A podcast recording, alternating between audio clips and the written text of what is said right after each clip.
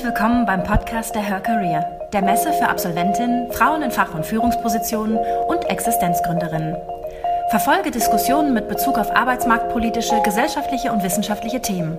Lerne dabei von erfolgreichen Role Models und nimm wertvolle Inhalte für deine eigene Karriereplanung mit. Im Folgenden hörst du eine Diskussion aus dem Auditorium der Her Career mit dem Titel Von der Unternehmerin zur Investorin. Unternehmerinnen investieren nicht nur in ihr eigenes Unternehmen, sondern beteiligen sich auch an anderen. Als Kapitalgeberin oder Angel-Investorin sind Frauen allerdings nur selten sichtbar oder in kleineren Netzwerken zu finden. Den Weg von der Unternehmerin zur Investorin zu gehen, bedarf nicht nur einer erweiterten Risikobereitschaft, sondern auch des Know-hows im Umgang mit Termsheets und Vertragsklauseln. Der VDU will hier Sichtbarkeit schaffen, vernetzen, Wissen und Kapital vermitteln, um diesen wertvollen Bestandteil des Finanzökosystems für Unternehmerinnen zu stärken. Es diskutieren zum Thema Jana Maresch, Geschäftsführerin Maresch GmbH, Juliane Schiefer, Partnerin Signature Ventures, Tatjana Erhardt, CEO Next Exit Future GmbH, Natascha von Laffert, Investorin Forstbetrieb Zozen. Und Cornelia Janel, Unternehmerin Com3 Group. Viel Spaß beim Zuhören. Guten Tag, liebe Damen. Und ich sehe hier auch einen Herrn, den begrüße ich auch. Ich grüße Sie. Äh, wir sind hier in einem äh, tollen Auditorium. Ich hoffe, ihr hört uns alle ganz richtig oder ihr werdet uns hören. Wir bemühen uns auch laut zu sprechen.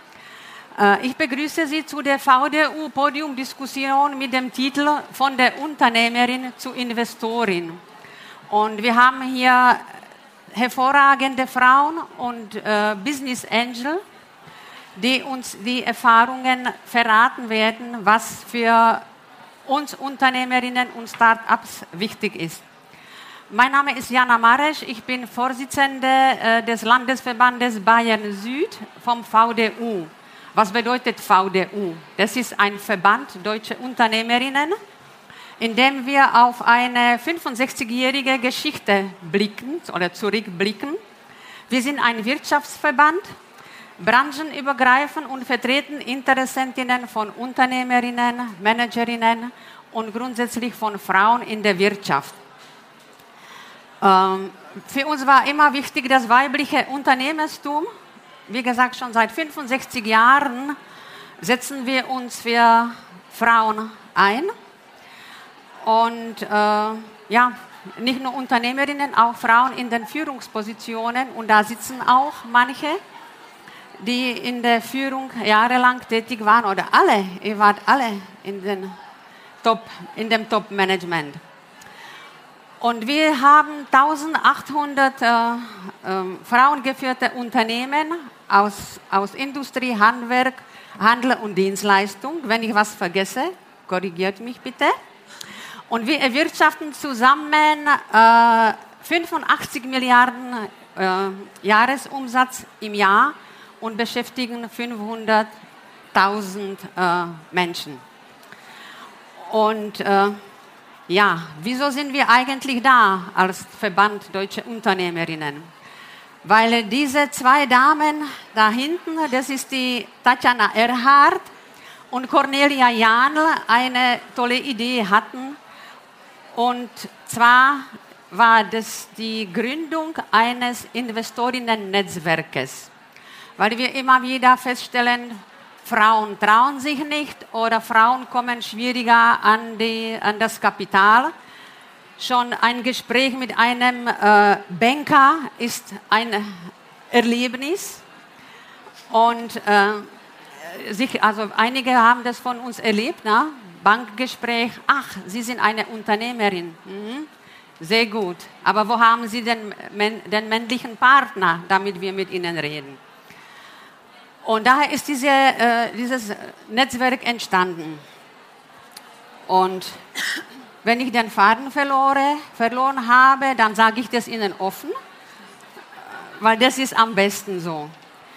Äh, bevor ich zu, der, zu dem Austausch komme, möchte ich Ihnen noch einen tollen Satz sagen, der unsere Gründerin, die Kette Allmann Stiftung, vor fast 60 Jahren gesagt hat. Und den lese ich lieber vor. Ob mir ein Mann in der Straßenbahn seinen Platz anbietet, ist mir egal. Er soll mir einen Sitz in seinem Aufsichtsrat anbieten. Und ich glaube, wenn ich das lese, bin ich der Meinung, dass wir uns im Schneckentempo bewegen, was Frauen als Unternehmerinnen und Frauen in der Politik und Wirtschaft angeht. Deswegen sollen wir Gas geben, alle. Und nicht lange überlegen, vielleicht die alte Denkweise, wie koche ich mein Gericht? Da muss ich mich vorbereiten, ich muss einiges beherrschen. Aber das gilt auch, wenn ich eine Firma gründen möchte. Es geht nicht, dass ich mit einer Idee zu einem Finanzangel komme und sage, ja, ich habe eine tolle Idee und wie willst du das machen? Keine Ahnung. Und äh, ich habe schon sehr viel geredet und jetzt äh, sage ich äh, die Damen hier vom Female Investor Network, also ein Netzwerk von weiblichen Investorinnen, werden Ihnen erzählen, was sie vorhaben, was sie alles machen. Und ähm, ich werde gerne mit der Tatjana Erhardt anfangen. Und jetzt, weil äh, wir sind Unternehmerinnen aus Leidenschaft. Aber wir haben doppelte Verantwortung als Unternehmerinnen und Start-ups-Gründerinnen.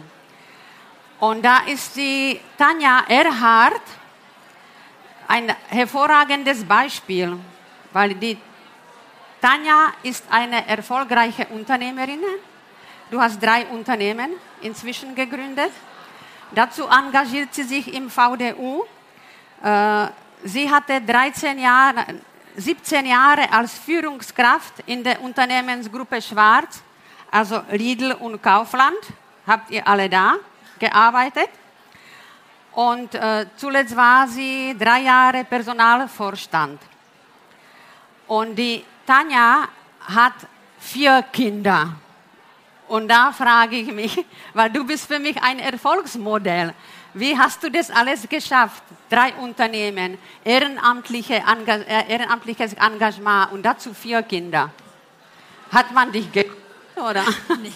Ich denke, ich habe einfach das Glück, dass dort, wo ich wohne, die Eltern und die Schwiegereltern wohnen und die Kinder einfach auch in der Familie mit groß werden und äh, das war für mich auch ein Grund, weshalb ich ähm, aus meiner Vorstandsposition ausgetreten bin und Unternehmerin geworden bin, weil ich einfach viel freier agieren kann. Ich kann meine Arbeitszeiten auf meine Kinder ausrichten und entsprechend mich so organisieren, dass der Tag, äh, der Tagesablauf auch auf die Kinder entsprechend passt.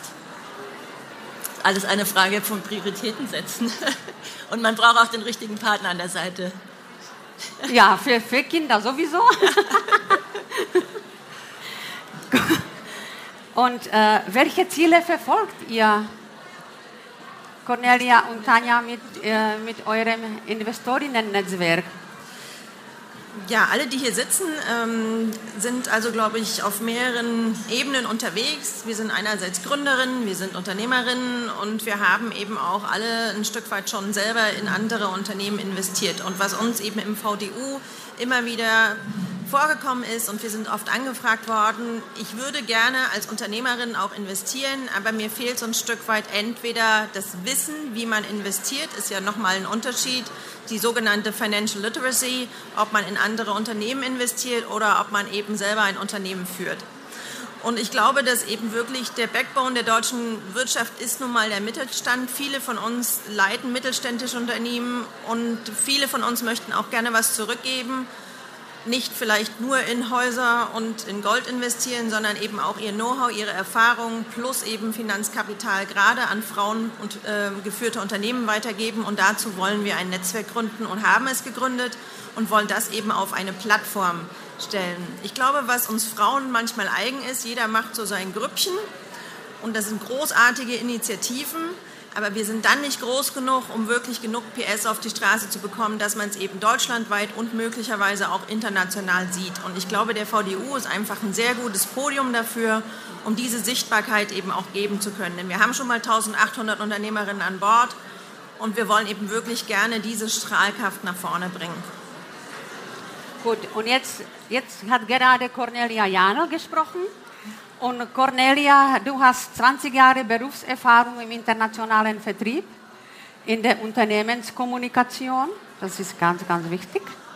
Äh, du hast auch Asienvertrieb äh, im Bio, Biotech-Unternehmen aufgebaut. Du warst Finanzsprecherin eines börsennotierten Technologieunternehmens und hast sechs Jahre als Investmentmanagerin gearbeitet. Wow. Und du baust gerade auch ehrenamtlich Avesta Business Angel Club äh, auf. Du bist Advisor im internationalen Artist Angel Netzwerk. Ist das das, wo ihr beide tätig seid? Ach, das ist was anderes. Ja, und du bist VDU-Mitglied und äh, Mitinitiatorin vom, äh, vom äh, Investorinnen-Netzwerk. Äh, was hat dich dazu bewegt, äh, diesen äh, Avesta Business Angel Club, zu gründen als Plattform für Business Angel in Mitteldeutschland ins Leben zu rufen. Ich glaube, das ist auch ein bisschen die, die Klammer. Ähm, ich wohne in Dresden, bin also eine ostdeutsche Pflanze, ähm, glücklich verheiratet, zwei Kinder und ich bin so ein bisschen patriotisch auch für den Osten unterwegs, sage ich immer, weil ich denke, dass in Mitteldeutschland eben auch gerade der Mittelstand sehr gutes Standbeine hat, aber das ganze Unternehmertum und gerade auch Familienunternehmertum ähm, noch ein bisschen mehr wachsen kann, weil Business Angel, ich kenne wunderbarste aus vielen Altbundesländern, aber diese Scheunenrehe, wie ich sie immer nenne, wirklich auch ein bisschen zu bündeln und da gemeinsam Kraft auf die Straße zu bringen. Dafür habe ich vor zwei Jahren Avesta für Mitteldeutschland gegründet und arbeite aber eben genauso mit dem Bundesverband der Business Angel zusammen oder eben auch mit anderen Angel-Netzwerken. Und ich sehe eben, dass auch da das Potenzial für Frauen ein großes ist, aber es muss eben gehoben werden.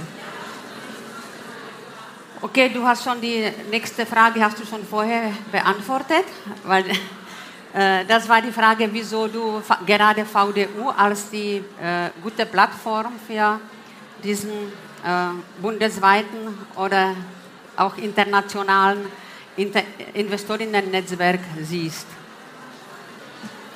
Ich, ja, ich denke, der, der VDU ist so auch wiederum eine Klammer um alles. Der VDU hat äh, gute Verbindungen in die Politik. Wir sehen uns jetzt auch nicht als Konkurrenz von anderen Netzwerken an, weil es sprießen ja überall auch weibliche Investorinnen-Netzwerk, Business Angel Clubs. Aber man kommt einfach gemeinsam weiter. Und wir wollen da eben keine Konkurrenz aufbauen, sondern gemeinsam das Thema Frauen investieren nach vorne bekommen. Das ist so das Hauptziel. Ich wollte ganz gern dazu noch was sagen. Also vielleicht anhängen. Das ist jetzt Natascha von ähm, Laffert. Ich, ich, glaube einfach, was der VDU auch ähm, äh, wirklich, ähm, was ihn unique macht, ist einfach diese dass er regional sehr weit gestreut ist, dass es ein wirklich Unternehmernetz ist, ja, also wirklich äh, Frauen, die operativ tätig sind, die Unternehmen leiten äh, oder äh, in Führungspositionen sind. Und ich glaube, das ist ähm, einfach diese, diese Komponente des ähm, operativ Tätigseins ja, ein, eine ganz große Rolle spielt, äh, einfach um auch diese verschiedenen Ansätze, Investoren, ähm, Gründer, äh, äh, Unternehmer äh, miteinander zu verbinden. Ja? Und, und ich glaube, da ist noch wahnsinnig viel Spielraum, äh, gerade in Deutschland, weil es einfach extrem viele tolle, tolle Unternehmen gibt, wie eben Cornelia gerade angesprochen hat. Ähm, viel Mittelstand, ja, viel tolles, tolles Know-how, ähm, was einfach rausgebracht werden muss, ja, und, und ähm, auch geteilt werden muss, ähm, wo viele oder wo man sich einfach gegenseitig befruchten kann und wo man einfach wahnsinnig viel voneinander lernen kann. Ja? So, sei es Investoren, sei es Gründer und dann eben auch äh, ähm, Unternehmer. Ja?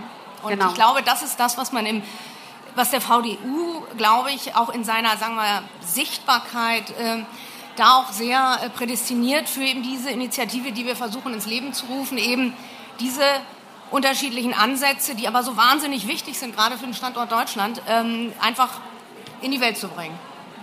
Ja, danke, weil ich sehe das genauso. Ich fühle mich da sehr gut eingebettet, was die Unternehmerinnen angeht. In guten, aber auch in schlechten Zeiten habe ich immer Unterstützung bekommen. Und äh, jetzt kurz zu dir, Natascha. Also Natascha war auch als Top-Managerin jahrelang tätig in einer französischen Fernsehgruppe ja. TF1. Äh, dann Also ich finde vor allem wichtig deine Tätigkeit im Axel Springer Konzern, wo du die internationalen Aktivitäten aufgebaut hast. Dann warst du auch beim Verlag Condé Nast International.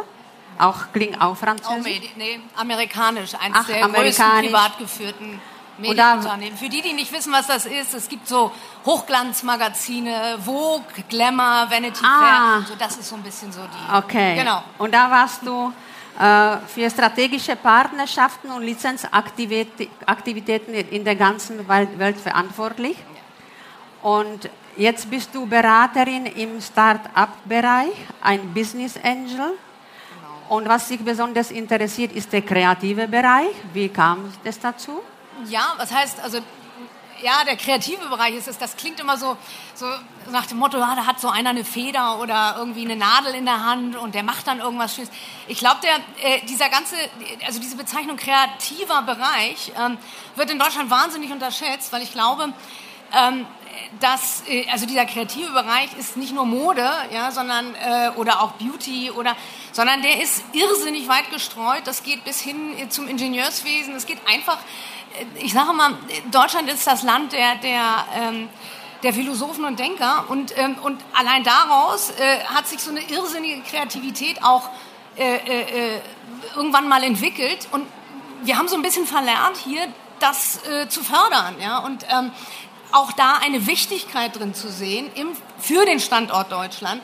Denn natürlich, klar, Ingenieurswesen, Tech, alles wunderbar, aber es muss auch eben diese freie Entfaltung des kreativen Geistes sein. Ja? Also sprich, jemand hat äh, eine geile Idee, ja, und die muss einfach mal rauskommen, ja, und die muss äh, und das, diese, äh, sagen wir mal, diese kreativen Zellen zu fördern, ja, das finde ich ist so irrsinnig wichtig und dem wird meiner Meinung nach ein bisschen zu wenig äh, ähm, äh, Bedeutung hier beigemessen, ja, und ähm, genau, und das ist so ein bisschen für mich so der, der, ja, so diese Initialzündung gewesen. Ähm, da einfach mein, ja, wie soll ich das sagen, mein Wissen, mein Know-how, mein Netzwerk äh, mit einzubringen, weil ich es schade finde, wenn, ähm, ja, wenn eben diese tollen Ideen und tollen Leute keine Plattform haben, keine Lobby, kein Netzwerk äh, und das alles so irgendwie immer verpufft. Und, ähm, und äh, ja, und wie gesagt, und das war halt eben jetzt so ein bisschen auch äh, der Ausgangspunkt, warum ich hier äh, zum VDU auch äh, hinzugestoßen bin.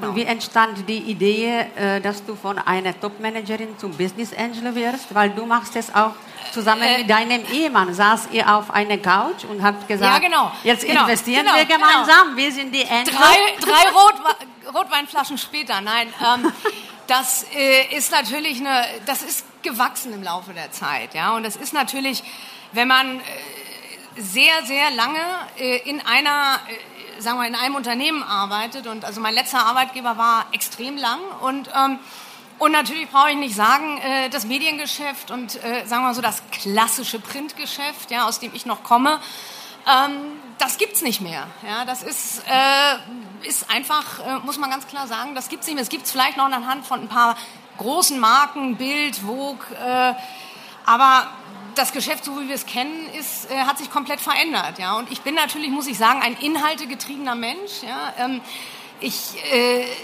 habe dann einfach für mich auch äh, erkannt, dass es jetzt Zeit ist, nochmal wirklich so einen Gear-Change zu machen, weil sonst mache ich den nicht mehr. Ähm, weil es eben wahnsinnig viele so tolle Sachen äh, sich da bereits entwickelt hatten, die ich in meiner damaligen Position nicht die Möglichkeit hatte, das weiter zu verfolgen. Und, ähm, und das war halt einfach jetzt dann damals äh, so ein bisschen so der Sprung ins kalte Wasser, klar. Ähm, aber ja, aber sehr, sehr befreiend.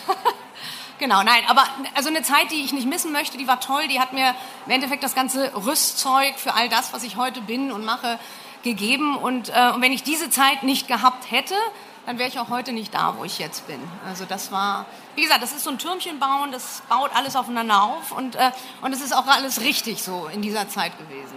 Also ich merke dir, dir macht es auch wirklich Freude. die Arbeit, die du hast. Wo liegen deine Stärken? Keine Ahnung, weiß ich nicht. Ich bin, ich bin jemand, ich, ich, ich, ich rede nicht so gerne über, über mich selbst und ähm, äh, mir macht das einfach, ich, ich bin einfach gerne mit Menschen zusammen und ich finde es toll, wenn Menschen mich inspirieren, wenn Menschen ähm, äh, was zu sagen haben. Äh, und wenn Menschen äh, äh, ja, einfach ja, für etwas brennen. Ja, also das finde ich in allererster Linie wichtig und danach, ähm, und das ist das, was mich einfach motiviert und danach schaue ich dann weiter. Also Ein emotionaler Mensch. Ja, genau. Gut. Äh, und wir haben hier noch eine weitere äh, junge, junge Business Angelin. Und das ist die Juliane Schiefer. Äh, Juliane, du bist eine Rechtsanwältin. Und ich merke dir, dass du auch sehr jung bist und schon ein Business Angel. Und du bist jetzt eine Gründungspartnerin von äh, Signature Ventures, einem Unternehmen, der Blockchain-fokussierte Venture Capital Fonds mitgegründet hat und verwaltet. Ja, ist korrekt. Äh, du bist auch noch ein Head of News Venture in der Genesis Group. Genau. Äh, das ist eine der größten Kryptowährungsunternehmen der Welt. Genau, Crypto Mining, genau. Krypto was? Mining. Ach, okay. Schön. Also die schürfen Kryptowährungen mit großen Rechenzentren auf der ganzen Welt ähm, und es ist eben eines der größten ähm, Kryptomining-Unternehmen weltweit. Aha, klingt interessant, aber ja. ich kann mir darunter gar nichts vorstellen. Äh, und du bist auch Vorstandsberaterin und Mentorin im Bereich Venture Capital. Capital. Genau, richtig, genau. Und was ist bitte äh, Blockchain? Ja. Kannst du uns das in der Kindersprache erklären? Ich habe jetzt Weil das ist jetzt ein neuer Begriff. Alle alle verwenden Blockchain, Blockchain. Gesehen, ja. Aber ja. was ist dahinter versteckt? Was ist da verkettet? Also äh, ganz zu Recht hast du einige Fragezeichen in den Augen gehabt. Ja. Ähm, es ist jetzt keine ganz ähm, ja, leicht nachvollziehbare Entscheidung gewesen für eine Frau Mitte 30, die eigentlich Rechtsanwältin ist, einen Deep Tech Fund zu gründen ähm, und dort irgendwie 50 Millionen zu raisen und zu sagen, hey, super Idee, wir werden unterstützt auch von einem, der größten Kryptomining-Unternehmen der Welt, weil ungefähr die meisten Menschen darauf so reagieren wie du, nämlich erstmal so, bitte was macht ihr? Ja. Ähm, es ist so, also ich bin äh, tatsächlich, ich habe gestartet als Rechtsanwältin, aber stark im Transaktionsbereich und habe schon sehr früh eben diesen ähm, Drang zum Unternehmertum hin gehabt. Bin dann sehr, sehr früh auch äh, als ja, Beraterin, erst so mit Legal-Hintergrund, aber immer mehr mit Business-Fokus auch aufgetreten im Venture Capital-Bereich und habe dann sehr, sehr früh die Großkanzlei verlassen. Ähm, erste wahnsinnige Entscheidung und äh, bin Tech-Investorin geworden. Das war ein halbes Jahrzehnt her. Habe dort dann eben auch den ersten Kontakt zu dieser ominösen Blockchain gehabt. Also ähm, ich, es fing bei mir an wie bei anderen. Ich habe Bitcoin verfolgt und habe dann gedacht, Mensch, Wahnsinn, jetzt gibt es ja so eine digitale Kryptowährung und irgendwie rechnet man die aus und äh, klingt sehr spannend. Mal schauen. Und irgendwann habe ich dann verstanden, äh, dass da wirklich sehr viel Potenzial drin liegt, eben als, ähm, äh, ohne jetzt zu tief ins Detail gehen zu wollen, warum. Wir haben einen Twitter-Account, da kann man alles nachlesen.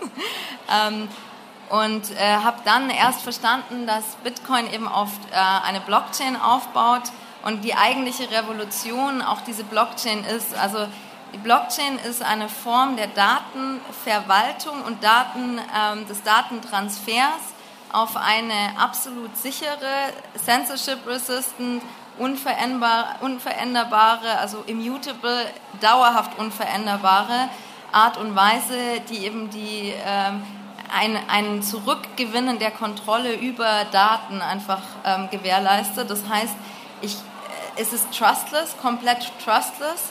Ähm, ich brauche keine Intermediäre mehr. Wenn wir jetzt heute irgendwas machen, gibt es immer einen Intermediär, eine Versicherung, eine Bank, ähm, irgendwie so ein Airbnb-Portal oder so. Da steht immer eine Company dahinter. Das brauche ich eigentlich dann alles gar nicht mehr. Also es hat massiven äh, Einfluss darauf, wie, wir, wie die Wirtschaft sich in den nächsten Jahren verändert wird. Und als ich das das erste Mal so, ich sage mal ansatzweise verstanden habe, habe ich meinen äh, sehr gut bezahlten Corporate Job ähm, gekündigt, wo ich auch Venture Capital gemacht habe, ähm, habe es hingeschmissen ähm, habe mir ein Ökosystem gefunden, wo ich gesagt habe, das passt und ähm, habe dann eben Signature Ventures gegründet. Ah, okay, danke. Und ich bin nicht so jung, wie ich aussehe. Also ich wär, die Leute verschätzen sich bei mir. Ich bin, ich bin auch schon äh, Mitte 30. Also. Aber nicht Ü40. Danke. Also, es ist, ich weiß nicht warum, ja, vielleicht steht mir, steht mir da äh, der, der jugendliche Leichtsinn ins Gesicht geschrieben, weil wir immer rumrennen dann irgendwie mit unserem Blockchain- und Krypto-Ding und meistens sind die Leute um mich rum auch eher so Anfang 20, ähm, weil es halt wirklich auch eine Technologie der, der, der jungen Generation ist. Also viele haben Probleme, sich einzudenken in diesen Paradigmenwechsel. Ähm, das ist ungefähr so, also heute haben die Leute ungefähr so ein Verständnis wie Blockchain, wie Leute in äh, 1994 von jemandem, der ihnen von einem Smartphone erzählt hat. Ja. Also so ungefähr kann man sich das vorstellen. Kennst du den Verband der deutschen Unternehmerinnen? Ja, ich bin ja, tatsächlich genau. auch. Wir suchen äh, auch junge Unternehmerinnen. Ja, ich bin tatsächlich auch Teil äh, dieses, ähm, äh, dieser Runde, die eben überlegt, wie wir dieses ähm, Female Investor Netzwerk besser aufbauen. Gut, also ich glaube, wir haben auch Investorinnen vom VDU bei uns im Fund. Ja, siehst du? Ja. Wir, sind so, wir sind so breit zerstreut, die Unternehmerinnen. Cornelia, ja? Ich würde das gerne mal aufnehmen, ähm, glaube ich, unsere erste Vorstellungsrunde, um vielleicht Ihnen noch mal zu zeigen, wie unterschiedlich wir auch sind. Also was wir alle für unterschiedliche Karrieren haben, wo wir im Leben stehen, ähm, wie wir miteinander diskutieren, was die unterschiedlichen Expertisen sind. Und ich glaube, das macht uns eben auch wirklich so einzigartig und das macht uns, glaube ich, auch erfolgreich, weil wir auf Augenhöhe an der Stelle wirklich jeder von jedem sich das nimmt, was der andere nicht hat oder was er braucht und ähm, womit wir eben auch wirklich einen Mehrwert für uns, die Unternehmen, die möglichen Investitionen schaffen können. Und ich denke, darauf wollen wir aufbauen. Und ähm, wenn das jetzt der ganz kurze Werbeblock auch zwischendurch ist, wenn jemand hinterher Interesse hat, da mitmachen zu wollen, gerne an mich richten. Ich habe heute nochmal Auftrag aus Berlin bekommen, damit wir einfach einen Newsletter, den wir jetzt einmal schon gelauncht haben, ähm, weiter verbreiten können. Aber gerne weiter im Text. Okay, jetzt kommen wir zu dem Thema Business Angel und Investorinnen. Äh, ich komme jetzt zurück zu dir, Juliane. Äh, was ist für dich relevant, wenn junge Gründerinnen pitchen? Was sollen sie tun, sagen Ja. und was sollen sie unbedingt unterlassen? Also ich erwarte von jedem, der äh, meine Zeit in Anspruch nimmt, damit ich mir anhöre, was äh, für wunderbare Ideen auch in den Köpfen umherschwimmen oder was gebaut wurde, einfach, dass er das kleine Einmaleins beherrscht. Ähm, wer äh, so ein Unternehmen, also einen Investorenpitch vor ähm, einem Investor abhält, sollte sich mal damit beschäftigt haben, was sind absolut notwendige Inhalte und die erwarte ich, egal wer da vor mir steht. Also das Männlein, Weiblein, völlig egal. Ähm, ich erwarte auch, ähm, dass man mir Lösungen anbietet und nicht nur Probleme. Also was ich oft erlebe ist, und ich glaube, das ist so ein Thema, was ich häufig ähm, auch jungen Gründerinnen mitgebe, weil ich auch schon eine Weile im Gründerinnen-Coaching aktiv bin. Seid selbstbewusst, was ihr könnt, arbeitet es heraus. Was ihr nicht könnt, zeigt es bitte nicht sofort. Dafür habt ihr Mentoren, die das mit euch erarbeiten, wie man solche Lücken füllt. Aber wenn wir einen Investor-Pitch abhaltet, dann möchte ich, dass ihr vor mir so pitcht, wie ihr auch vor anderen Investoren pitcht, damit ich sehe, wie gut ihr wirklich seid im Verkaufen. Ähm, es ist ein riesengroßer Fehler und ein riesengroßes Missverständnis, dass Ehrlichkeit ähm, äh, und Verkaufen, äh, sich gut verkaufen, sich widersprechen. Ich kann sehr, sehr ehrlich sein, aber meine Stärken besser in den Vordergrund stellen. Ja.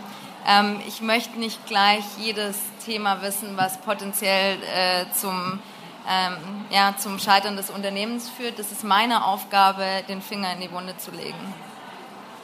Okay, ich, Und da, da würde ich gerne auch noch äh, äh, einhaken und also ich finde, du hast das wahnsinnig treffend auch beschrieben. Und ich glaube, und da würde ich einfach auch noch hinzufügen, dass man sich vorher auch genau überlegt, ja, was, also ist, also meine Idee, ja, ist die wirklich jetzt relevant für eine, sagen wir mal, Zielgruppe, die mehr als ich und meine Freunde sind, ja, also das ist so, ähm, natürlich hat jeder so seine, ne, so seine Passionen und seine Leidenschaften und, ähm, und glaubt, ja, das ist jetzt, das wird jetzt hier das nächste Unicorn.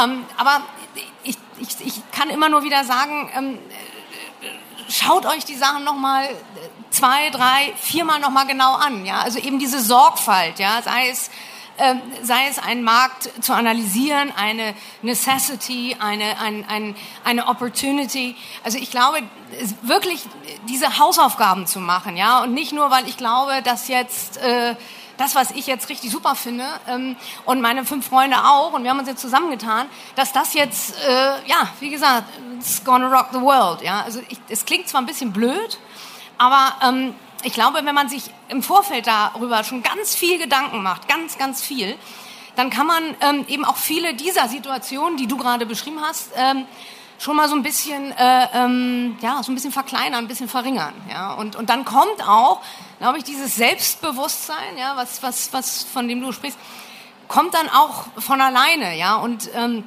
man steht einfach dann sattelfester ähm, bei so einem Pitch dann da. Ja, aber was, was braucht man konkret? Das, das würde ich gerne mal beantworten. Ja? Was mir äh, bis vor ein paar Monaten gar nicht so klar war, da habe ich eine sehr gute Rede gehört von einem Herrn, wo ich leider den Namen vergessen habe. Der wichtigste Punkt beim Gründen ist nicht das Produkt, sind nicht die Gründer, ist nicht die finanzielle Ausstattung, sondern der allerwichtigste Punkt, und da gibt es wissenschaftliche Untersuchungen dazu, ist das Timing. Das Timing für das Produkt. Und ähm, das stimmt, weil es gab jemanden, der hat so tragbare Schallplattenspieler erfunden, die wollte kein Mensch haben. Und erst als dann der Walkman kam, war einfach das Timing dafür richtig. Und das muss ich mich als Gründer dann auch hinterfragen. Natürlich sehe ich mein Produkt und ich finde es toll, aber passt das Timing jetzt? Gibt es die Nachfrage? Löse ich ein Bedürfnis eines Kunden? Das ist ein, ein ganz, ganz wichtiger Punkt. Und wenn ich das für mich prüfe, dann kann ich auch wirklich mein Produkt sensationell vor den Investoren vertreten treten. Aber das da brauche ich, ich glaube, das hat sehr viel eben auch mit, mit Sorgfalt ja. zu tun. Okay, also, dafür brauche ich Zeit, äh, weil ja, weil das kenne ich aus meiner Erfahrung als Unternehmerin. Es geht nicht alles von heute auf morgen. Aber was muss ich, wenn ich zum Matchen komme zwischen Investoren und Start-ups? Was muss ich alles im, im Kopf haben? Was muss ich auch real äh, vorlegen. Äh, ja, ich habe eine Idee, ich weiß, mein Produkt ist, äh, ich bringe mein Produkt zu einem richtigen Zeitpunkt auf den Markt. Es ist eine, eine innovative äh, Leistung oder Produktion. Was brauche ich dann alles? Also es gibt so ein paar Golden Rules, was ähm, man beim Erstellen eines Pitches beachten muss. Ja. Ähm, das kann man überall nachlesen, das ist auch wirklich keine Rocket Science. Ähm, es zeigt aber eine fundamental geleistete Arbeit. Also der Pitch, den man in fünf Minuten hält, ist das Ergebnis eines sehr, sehr strukturierten Gedankenprozesses. Und das muss ich zeigen. Das heißt, jetzt um wirklich das konkret zu beantworten, ähm, man muss zeigen, ich habe das Problem, also die Lösung für ein existierendes Problem. Das mhm. ist auch ein bisschen dieses Timing-Ding, wobei ich da nicht ganz so äh, übereinstimme. Man kann Timing auch ein bisschen beeinflussen. Ist es das richtige Timing nicht? Man kann auch einen Markt ein bisschen ähm, äh, aufbauen. Ähm, wie sieht der Gesamtmarkt aus? ähm, und welche Rolle spiele ich da drin, wie ist das Team gebaut, wie sind die Basis Financials und wie ist das Setup und so, wie sind äh, grobe Rollenverteilungen im Team, Team zeigen. Wenn ich das nicht zeigen kann und dann je nachdem, was für ein Produkt es ist, muss es halt detaillierter beschrieben sein oder weniger detailliert. Aber das sind so, so, so Cornerstones, die jeder Pitch enthalten sollte. Da gibt es auch eine relativ klare Reihenfolge. Also wir haben tausende Pitch-Decks gesehen und die besten Pitches folgen immer einer sehr ähnlichen Struktur. Es kann man okay. quasi kopieren. Ich zeige in dem Pitch, dass ich, äh, hat, meistens macht man so ein Teaser-Deck und dann später ein Long-Deck für, mit mehr Informationen, wo dann zum Beispiel eben auch ein Teil der Finanzplanung schon abgebildet ist. Ähm, das Teaser-Deck ist dazu geeignet, auch wild zirkuliert zu werden, ohne dass jeder sofort ähm, mein äh, Core-IP hat. Ähm, mit diesem, mit diesem Teaser zeige ich, dass ich ganz klar verstanden habe, ähm, was ich tue, wie ich es tue und wie ich in Zukunft vorgehen muss. Und das quasi abstrahieren kann. Einfachheit. Jeder muss in fünf Minuten sein komplettes Geschäftsmodell eigentlich pitchen können, eigentlich ja. sogar in zwei. Ja, und idealerweise eine Zusammenfassung haben wir in zwei, drei Sätzen. Wahnsinn. Bettina, wo bist du? Ist Bettina Sandro hier? Nein? Ach, da bist du. Wir, ja, weil wir, ich, ich will zu Entrepreneurship Zentren hin, weil mit denen arbeiten wir auch zusammen. Und da äh, bekommt man diesen Grundsatz gelernt und gezeigt, bevor man für euch pitcht. Jetzt ist mir das klar. Okay, jetzt äh, Cornelia, du bist, äh, äh, du bist auch eine, eine äh, Business Angel. Was hat dich dazu bewegt, da einzusteigen? Ähm, ich zwar, ja genau, also ich mache es gerne und, und hänge das, was ich noch sagen wollte, hänge ich auch gerne hinten an. Wie bin ich Business Angel geworden? Also sicherlich aus der Geschichte heraus, dass ich sechs Jahre lang selber als Investmentmanagerin für einen englischen VC-Fonds gearbeitet habe und ähm, da auch die Passion für Gründer hauptsächlich damals noch im Tech-Bereich ähm, hatte und ähm, eben in, als Juror in verschiedensten Businessplan-Wettbewerben schon immer also sitzen durfte und weiterhin sitze und es einfach immer schade finde, wenn dann eben junge Unternehmer und gerade auch noch in Mitteldeutschland ist es, glaube ich, nochmal extrem, da gibt es nicht so sehr viel VC-Kapital nach wie vor nicht, ähm, einfach die passenden Finanzierungspartner nicht finden. Und ich glaube, das ist das, was ich auch bei dir noch anmerken wollte. Also einerseits natürlich ein sehr gutes Pitch-Deck zu haben, aber andererseits auch wirklich zu gucken, wer passt denn als Investor für mich? Ja? Ich glaube, das ist nochmal eine essentielle Frage, die man sich unbedingt stellen sollte, denn man kann noch hundertmal gepitcht haben, aber wenn es immer die falschen sind und man sich jedes Mal wieder eine Backpfeife abholt, nicht weil man schlecht gepitcht hat, sondern weil einfach der Investor nicht passt, ist, glaube ich, auch vergebene Liebesmüh. Und so bin ich eben über diese vielen Jahre und dann auch meine Selbstständigkeit, wo ich ja junge Unternehmer auch in der Strategie und Finanzierung unterstütze, dazu gekommen, eben zu sagen, ähm, ich steige jetzt hier auch selbst mit ein und äh, das muss bei mir nicht immer Unicorn sein. Ich bin eben auch ein Freund von Aufbau eines Mittelstandes und da fehlen eben manchmal auch die ersten 100.000, die man dann über so ein Angel-Netzwerk eben findet, um dann eben weiter wachsen zu können. Ähm, ja, und so gibt es eben sowohl Engagements in der Kreativwirtschaft, die ich eingehe, als aber eben auch in Technologien. Und ähm, mich treibt es gerade in der Energiebranche um. Okay. Äh, Tanja, wie weit ist der Schritt von einer Unternehmerin zu einer Investorin?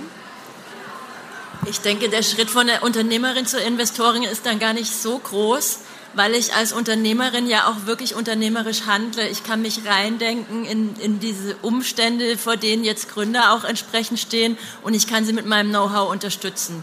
Was natürlich wichtig ist, jede Investition beinhaltet ein Risiko, so aber auch meine eigene Unternehmung. Und ich muss gewillt sein zu sagen, ich gebe das Geld, wohl wissend oder, oder nicht wissend, ob ich das auch wiederbekomme. Und äh, das, denke ich, ist ein ganz, ganz wichtiger Punkt, nur wirklich das zu investieren, wo man auch, ist blöd gesagt, mitspielen kann, ja, um, um dann auch andere zu unterstützen und auch aus Fehlern zu lernen, wenn man mal wo investiert hat, wo es eben nicht so gut läuft. Und was sind jetzt die wichtigsten Punkte, um ein Unternehmen, um in ein Unternehmen zu investieren? Ich glaube, das betrifft euch jetzt alle. Ihr habt die Erfahrung als Business Ich glaube, das gehen wir jetzt alle mal so ein bisschen durch, was Punkte sind. Also ich bin zum Beispiel jemand, also ich sage immer, ein Businessplan ist geduldig auf Papier geschrieben, den kann man auch nochmal verändern, äh, insbesondere auch Zahlenwerke. Ähm, bei mir muss einfach die Chemie zu den Menschen stimmen, weil man kann das Team nicht unbedingt ändern. Also wenn das Produkt halb gut ist, kann man da mehr dran machen, als wenn das Team halb gut ist. Also das ist für mich immer so ein, so ein Spiel, wo ich sage, also wenn es bei dem Team, wenn da der Bauch grummelt, dann ist das für mich ein No-Go. Und ähm, ansonsten ist es eben wirklich dieses Thema, dass man sich gute Partner und Sparingspartner ins Boot holt, ob das die Anwälte, die Steuerberater sind, einfach um ordentliche Verträge miteinander zu machen, weil man begegnet sich über mehrere Jahre immer wieder. Es ist wie eine Ehe auf Zeit, die man miteinander eingeht und was man im Vorhinein vertraglich geklärt hat, das fällt einem hinterher nicht unbedingt auf die Füße.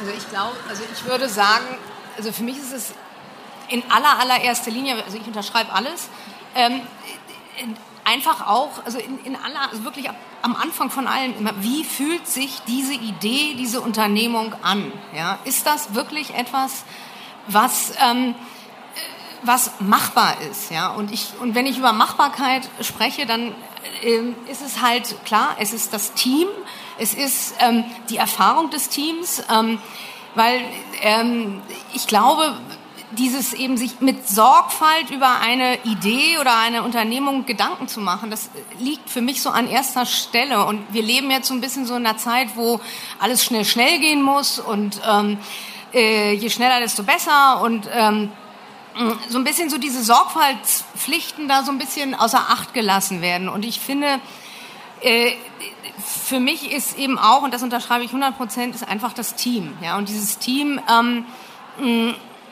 und da muss man sich genau überlegen, hat dieses Team eigentlich schon mal eine operative Erfahrung gehabt? Also für mich ist einfach dieses Operative im Beruf gestanden zu haben, ja, also sprich auch in die Niederungen des Alltags mal hinuntergegangen zu sein, das ist für mich essentiell. Und ich glaube, es gibt Menschen, die haben so einen Unternehmergeist, ja, also eben so, so einen Gründer-Unternehmergeist, den haben sie mit der Muttermilch aufgesogen. Ähm, und dann gibt es Leute, die glauben, ihn zu haben, ja, und ähm, ereifern sich dann sehr in diesem ganzen, äh, äh, ja, also mit diesen Sachen, aber ich denke immer, es ist so ein bisschen dieses, mm, sich selbst auch richtig kennenzulernen, ja, also auch der Gründer und so, dass ich als Investor auch weiß, ja, ähm, was, was, was bringt der da jetzt rüber? Ist das echt? Ist das real? Ist da, ist da eine Substanz da? Ja? Und diese Substanz finde ich, ehrlich gesagt, äh, sehr wichtig, weil klar, natürlich, wir, es, es begegnen einem tolle Ideen, tolle äh, äh, äh, Gründer, ähm, aber oft fehlt mir einfach so ein bisschen so diese, hm, sagen wir mal so Demut, ja, wenn ich das sagen darf, angesichts der Aufgabe, die davor steht, ja. Und diese Aufgabe ist eben nicht auf dem Reißbrett da schnell mal was zu entwerfen und eine tolle Strategie darunter zu hauen und zu sagen so, ja, wie Cornelia sagt, also äh, Papier ist sehr, sehr, sehr geduldig und ähm, aber die Realität sieht halt nachher ganz anders aus, ja. Und dieses also Unternehmer tun, ja, also tun, ja, das finde ich das ist ganz wichtig und darüber muss man sich auch bewusst sein, wenn man etwas gründet. Das heißt nicht, dass ich einfach nur ähm, eben tolle Pitches mache, äh, sondern es heißt einfach auch, dass ich wirklich ähm, ja den Brieföffner aufmachen muss, Korrespondenz beantworten muss, äh, Unternehmen äh, beziehungsweise ein Team führen muss. Äh, da kommt der eine mit dem WWchen, dann kommt der andere mit dem WWchen. Also es ist, das sind so viele Dinge und die kann man nicht äh, so von heute auf morgen lernen. Ja? Die, glaube ich, äh, lernt man einfach auch mit sehr, sehr viel Erfahrung. Also ich sehe schon, es ist ein Thema, für das uns nicht 45 Minuten reichen werden. Wir brauchen dann 45 Stunden. Ähm, jetzt wird mich noch interessieren, ähm, ähm, welche Herausforderungen siehst du, Natascha, oder ihr alle, in, dem, äh, in ein Investment äh, ranzugehen oder einzugehen überhaupt? Wo sagt ihr eher, nein, das, das will ich nicht machen, das mache ich nicht? Und was? Also für mich vielleicht ganz kurz, ähm, ich, wenn mir die Gründer nicht hungrig genug sind. Ich brauche nicht so viel Erfahrung bei den Gründern, ich muss aber sehen, dass sie ganz lernfähig sind und unfassbar ambitioniert.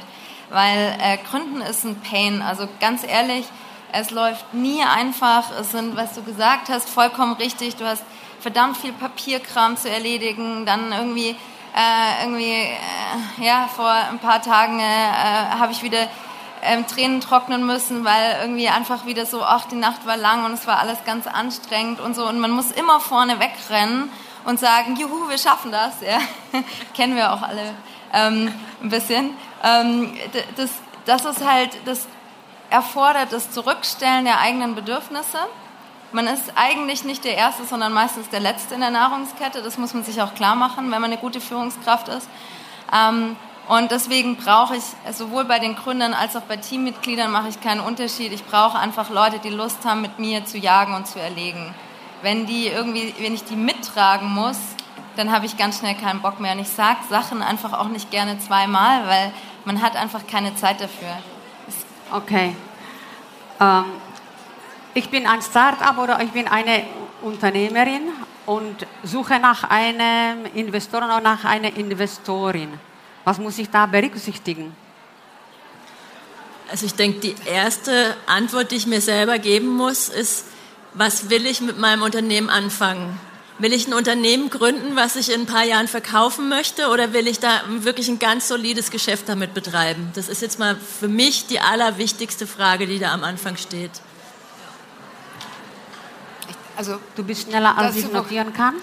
nee, aber das ist, äh, ja? das, das, war genauso, es lag mir auch auf der Zunge. Ähm, und ich glaube, da, das hat halt eben, wir kommen dann immer wieder an diesen gleichen Punkt zurück. Ja? Ähm, ist es etwas, was ich langfristig sehe, ja, wo ich mich wirklich dann auch verwirklichen möchte? Oder ist es etwas, wo ich sage, ähm, das ist ein, ein, Abenteuer ja, auf Zeit, ja, weil ich das jetzt, weil ich gerade einfach eben, ne, eben diese Power jetzt habe und mit mir bringe und ähm, äh, und dann ist es eben auch mal die Frage, will ich etwas, das klingt immer so ein bisschen blöd, ja, aber äh, für die nachfolgenden, Gener also ne, so im Generationenwandel schaffen?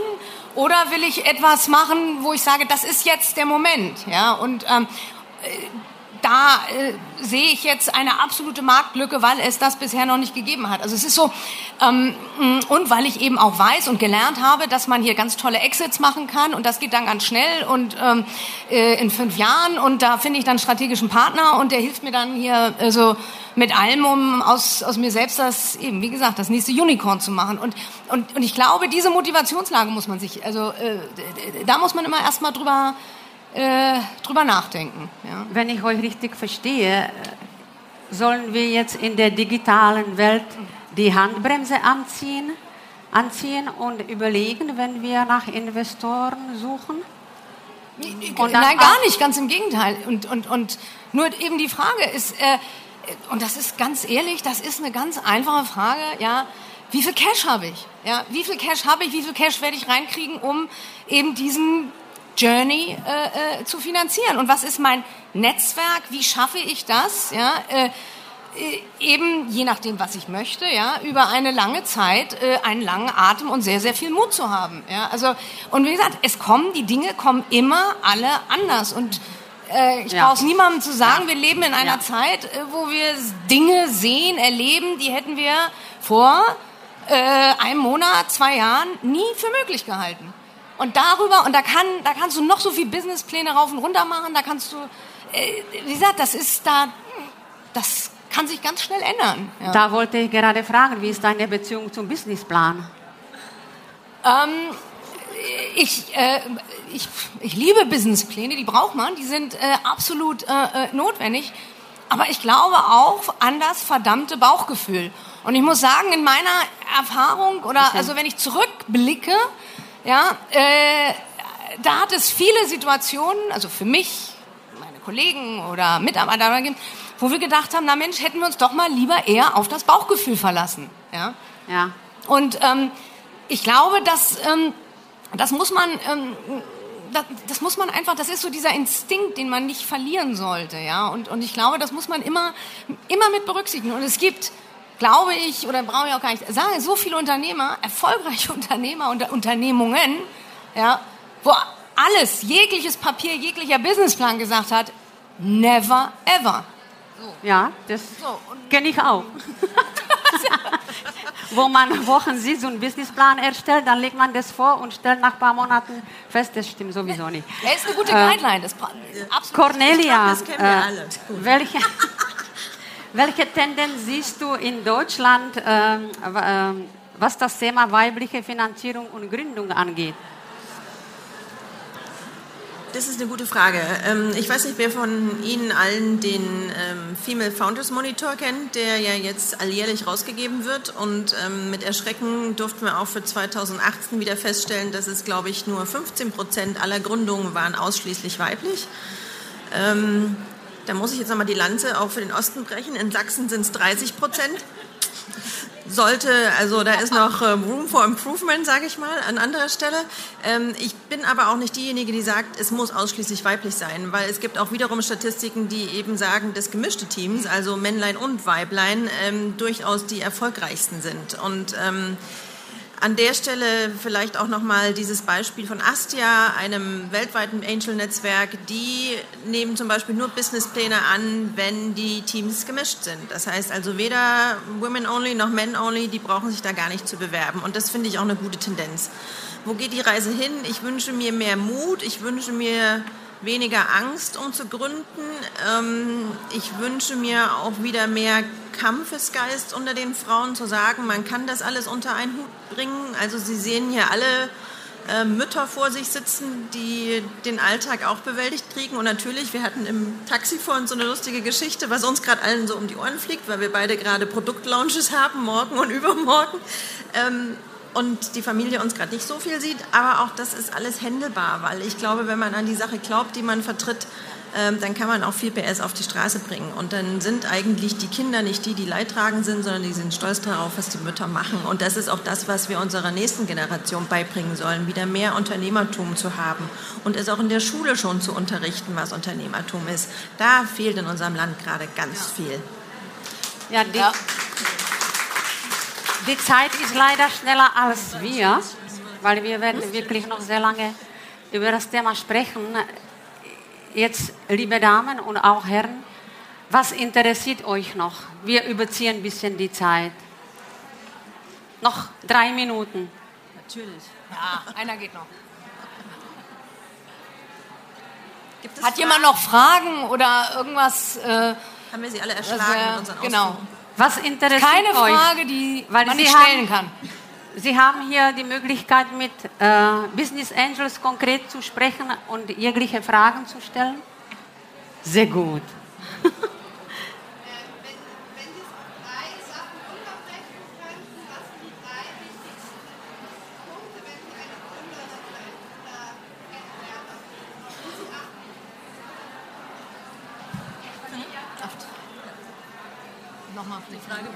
Frage nochmal laut wiederholen. Also was sind die drei wichtigsten Dinge, wenn man das runterbrechen kann, wenn wir einer Gründerin begegnen, worauf wir achten? Ähm, für mich wäre das an der Stelle Authentizität, muss ich ganz ehrlich sagen. Dann lieber auch mal mit einem Manko als äh, gespielt.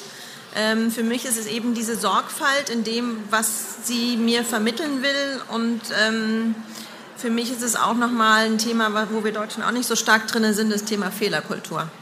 Ja. Für mich ist es äh, Willenskraft, Leidensfähigkeit und eine grundoptimistische Haltung, die sich auch in einem positiven Führungsstil ähm, widerspiegelt. Tanja, damit schließen wir dann. Ja. Und ähm, klingt zwar ein bisschen äh, old-fashioned, also ähm, äh, Demut, Demut vor der Aufgabe. Tatjana, ja, du bist jetzt die Letzte. Eben noch der, der Kampfesgeist, dieses Ding wirklich hochzukriegen. Gut, leider ist die Zeit rum. Ich bedanke euch für die Aufmerksamkeit. Wenn wir nächstes Mal da sind, dann könnt ihr euch schon Fragen vorbereiten, weil die sind immer wichtig. Und ich bedanke mich bei meinen Damen. Das war eine tolle Zeit mit euch. Und bis auf nächste Diskussionen. Da freue Danke. ich mich drauf. Dankeschön. Danke. Danke fürs Zuhören. Weitere spannende Folgen und aktuelle Informationen zur kommenden Messe findest du unter www.her-career.com.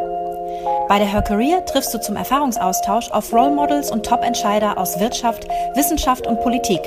Ein Besuch, der sich mehr als auszahlt. Wir freuen uns auf dich.